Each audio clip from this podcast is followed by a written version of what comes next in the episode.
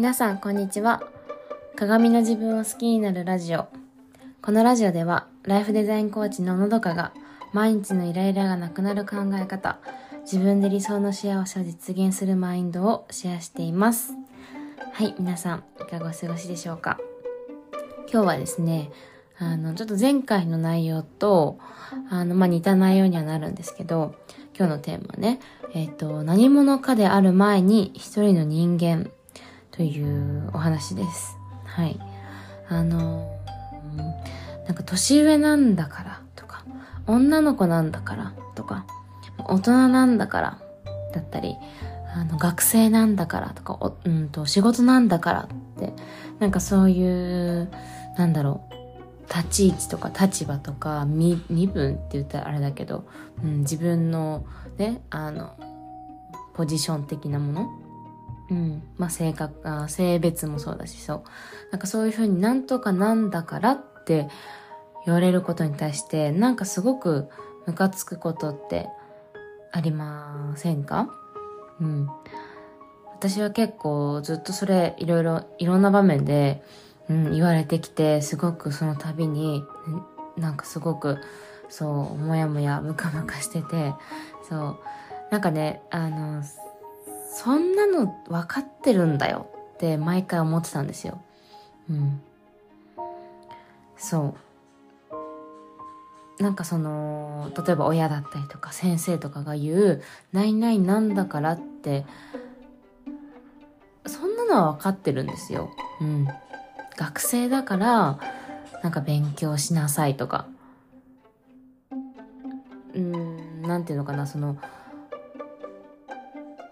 それがいい悪いとかっていうのとは別で、その言いたいことっていうのが分かっ、それは分かってるんですよ。うん。親が心配して言ってくれたりとか、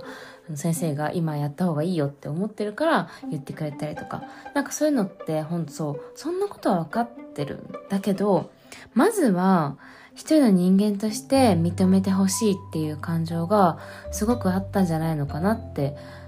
あの、当時を振り返ると思うし、今でも、あの本当に言われること少なくなったけどたまにそういう風な「何々なんだからあのどうどうのこうの」みたいなものを自分が言われなくてもなんかそういう風に言われている人を見たりとかなんだろうなんかそういう、うん、なんか場面にねそういうフレーズを聞いた時になんかそのモヤモヤする時があるんですけど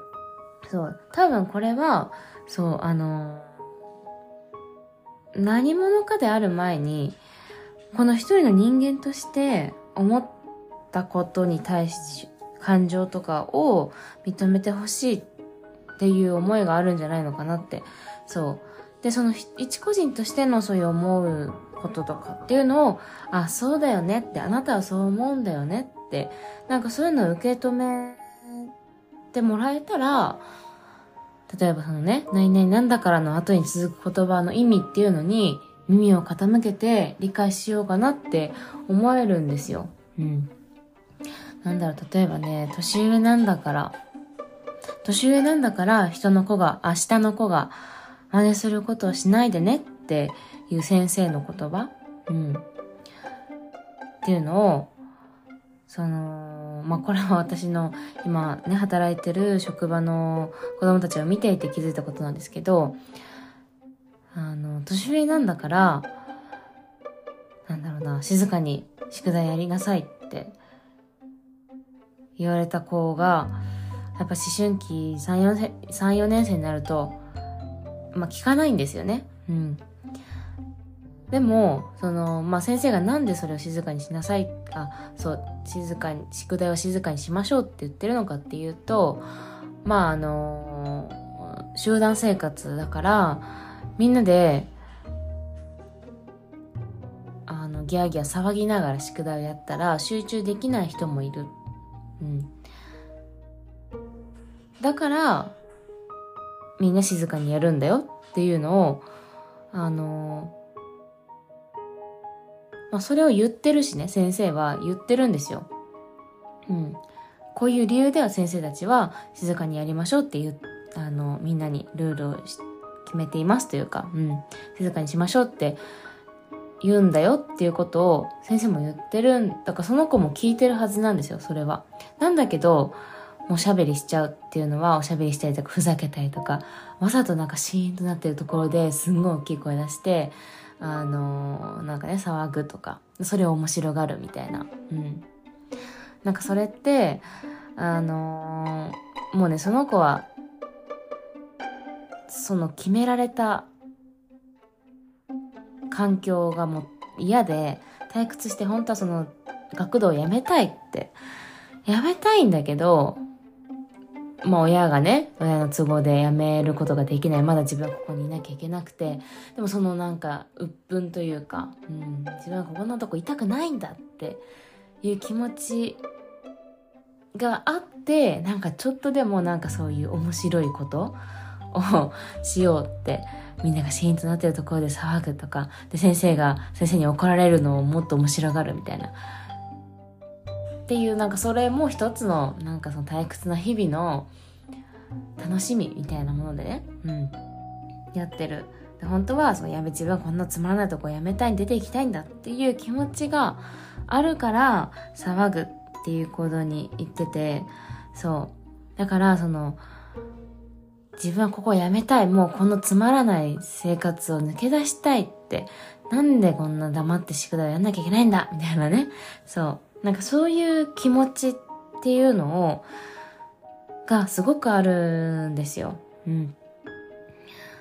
で、その別に年上だからじゃなくて、一人の人間としてのそういう辞めたいって気持ちをあのー、理解してそこをまず認めてもらえたらあそっかあの、自分が騒ぐことによって迷惑する子がいるとか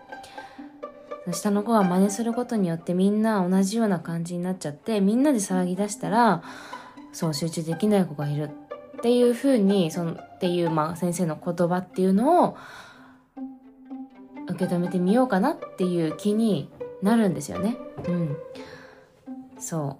う。まあ私は、あの、これは想像での今例として話しましたけど、でもその、私が言われてきた女の子なんだからとか、大人なんだからこうしましょうとかこうしなさいとかっていう周りの意見